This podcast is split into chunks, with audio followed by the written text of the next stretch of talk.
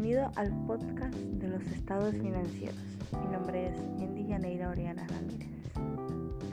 Los estados financieros de propósito general son aquellos que se preparan al cierre de un periodo para ser conocidos por un usuario indeterminado, con el ánimo principal de satisfacer el interés común del público en evaluar las capacidades de un ente económico para generar flujos favorables de fondos.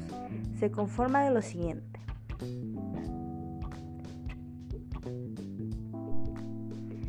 Balance general. Es un informe detallado del estado financiero de una empresa en un lapso de tiempo determinado, usualmente de un año. Se compone de un resumen de todo lo que posee la empresa y lo que adeuda, activo, y lo que debe, pasivo, y lo que realmente le pertenece a los accionistas, que es el patrimonio.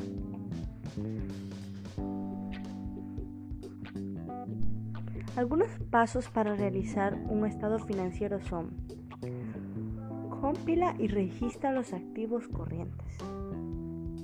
Recopila y registra los montos correspondientes a los activos circulantes o corrientes, que son todos aquellos susceptibles de, convertirse en dinero en efectivo durante un periodo normal de operación de negocio. Estos son caja, que es el dinero en efectivo y cheques al día no consignados. Cuentas bancarias, que son el dinero almacenado en las cuentas corrientes de la empresa.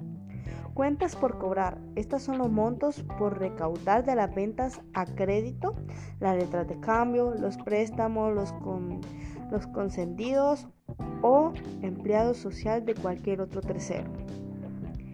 Inventario, que es un resumen completo de las cantidades y valores de materias primas en bodega, productos en proceso, productos determinados y mercancías disponibles para la venta. El siguiente paso es registrar los activos fijos. Los activos fijos son aquellos que no presentan un flujo o cambio constantes, por ejemplo, maquinaria y equipos, vehículos y equipos de transporte, mobiliario de oficina, equipo de cómputo, inmuebles o terrenos. El valor de cada uno de estos activos se determina por el valor comercial o de venta a la fecha realizada del balance. Sin embargo, cuando se trata de bienes adquiridos recientemente se utiliza el valor de compra. En todo caso, hay que tener en cuenta que los activos fijos se desprecian a diario por desgaste de su vida útil. El siguiente paso es registrar los otros activos. A esta categoría pertenecen todos los activos que no se pueden clasificar como corrientes o fijos. Por ejemplo, los gastos pagados por anticipos y los patentes.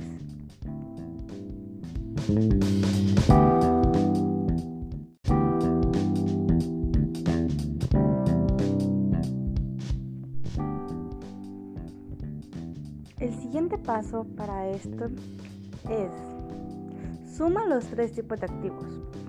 Una vez individualizado y totalizado los activos circulantes, los fijos y los otros, tienes que sumar sus montos para obtener el total de activos con que cuenta la compañía. El siguiente paso que tienes que hacer es registra los pasivos corrientes. Por pasivos corrientes se entiende que son todas las obligaciones y deudas que la empresa tiene que cubrir en un plazo inferior a un año. Entre estas están obligaciones bancarias. Son todos los créditos y préstamos de cualquier índole inferior a un año. Obligaciones con proveedores. Facturas que debes dar a los proveedores cuya fecha de pago se aproxima. Anticipos de clientes. Todo abono realizado por algún cliente por la ejecución de un contrato sin ejecutar a tiempo. La otra, sobregiros, que son el monto de los sobregiros vigentes en las fechas realizadas del informe. Cuentas por pagar a acreedores, que son las deudas con personas jurídicas o naturales, diferentes a las entidades bancarias. Impuestos por pagar, que son todas las obligaciones tributarias que se adeudan a las fechas realizadas del balance o que hay que pagar en un plazo de tiempo inferior a un mes. Prestaciones y cesantías consolidadas. Hace referencia a la suma de valores de cesantías y además prestaciones sociales que la empresa le adeuda a empleados sin importar la modalidad de contrato bajo la que laboren. El siguiente paso es registra los otros pasivos. Corresponde a los que no se pueden clasificar como corrientes ni como fijos. Por ejemplo, el arrendamiento recibido por anticipado. El siguiente paso es suma los tres tipos de pasivos. Una vez individualizado y totalizado los pasivos fijos, los corrientes y los otros, tienes que sumarlos para obtener el valor total de este punto. El siguiente paso es registra el patrimonio. El patrimonio corresponde a lo que le pertenece a la empresa o accionista, que es el monto realizado del balance y se compone de capital,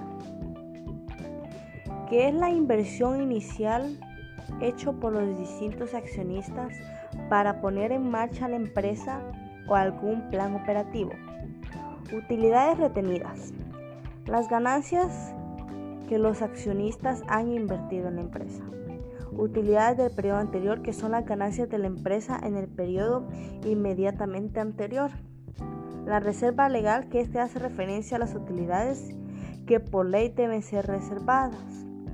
Todos los valores utilizados en este punto deben coincidir exactamente con los registros en los informes al respecto.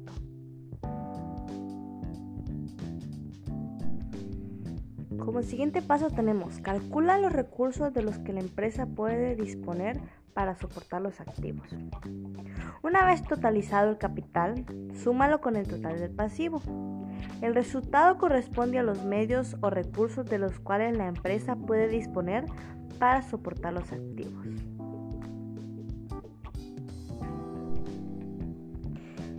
El siguiente paso es aplica la ecuación de balance. Recuerda, la fórmula dice que activo igual pasivo más capital y activo menos pasivo igual a patrimonio.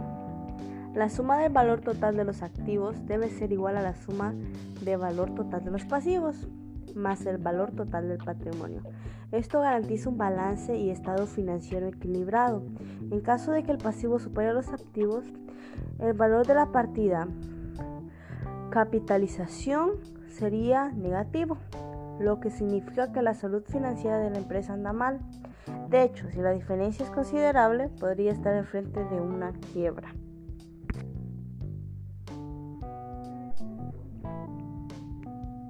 Ahora viene la presentación del informe.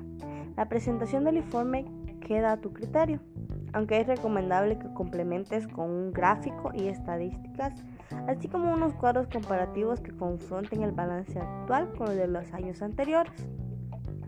Algo que no puedes olvidar es que cuando la estructura de los datos es la normal de ubicación en la columna izquierda, coloca los activos, ordénalos en función de su liquidez.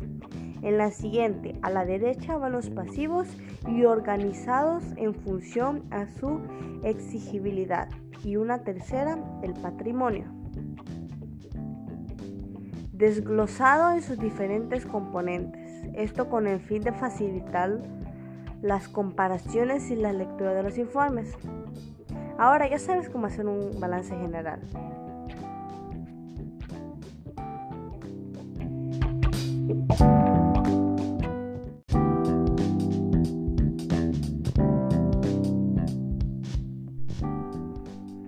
Pasos para elaborar un estado de resultados.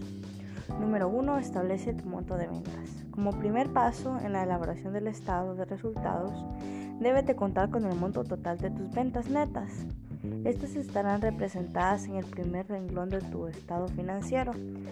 Puedes separarlas a distintos rubros, tu venta a créditos y a contado para que tengas una visión más amplia y detallada acerca del origen de los ingresos. Es fundamental que cuentes con reportes de indicadores claves de ventas para asegurar que este monto sea el correcto. En este apartado debes considerar también algunos conceptos como son el descuento sobre ventas y devolución sobre ventas. Siguiente paso es determina el costo de ventas para obtener la utilidad bruta. El siguiente paso para elaborar un estado de resultados es determinar el costo de venta, el cual representa el costo de la materia prima y la producción del producto final. Es el componente de costo más representativo del estado de pérdidas y ganancias de muchas empresas. La fórmula para obtener lo determinado es la siguiente. Inventario inicial más compras de mercancía menos inventario final. El fundamento que lleves un sistema del inventario es que puedas registrar de manera correcta tu costo de ventas. Al restar este costo de tu ingreso por ventas, estarás obteniendo la utilidad bruta, la cual es un dato de gran importancia para saber qué, qué tan rentable está siendo tu negocio. Esto significa que lo que está, que lo que está costando producir ese producto o servicio de ventas. El siguiente paso es define tus gastos operativos para conocer tu utilidad operativa. Ya que tienes identificado tu utilidad bruta, es momento de establecer los gastos, operativos. Para el periodo determinado, los gastos de operación son aquellos desembolsos que realiza la empresa para poder llevar a cabo actividades propias de un giro. Algunos ejemplos de esto son los salarios, la renta, los gastos de servicios telefónicos, compra de papelería, etc. Algunas compañías engloban los gastos en una categoría llamada gastos generales y administrativos, pero queda consideración tuya si prefieres separarlos cada uno de estos gastos para poder tener una visión más clara y detallada de los gastos que emprende tu empresa. el siguiente paso es aplica la tasa de impuestos para obtener el monto de utilidad después de impuestos. El siguiente paso en la creación del estado de resultados es aplicar la tasa de impuestos correspondientes en esos operativos. Por ejemplo, si la tasa de impuestos de la compañía es de 36%, debes multiplicar la tasa impositiva por el ingreso operativo para obtener la calidad de impuesto que te corresponde pagar. El siguiente paso es calcula la utilidad neta. Al restar el monto del impuesto correspondiente a tu nivel de ingreso, el monto que resulta es la utilidad neta. La diferencia entre los ingresos y los gastos totales de la compañía se conoce como utilidad neta. Esta situación es la utilidad, la última línea del estado de pérdidas y ganancias.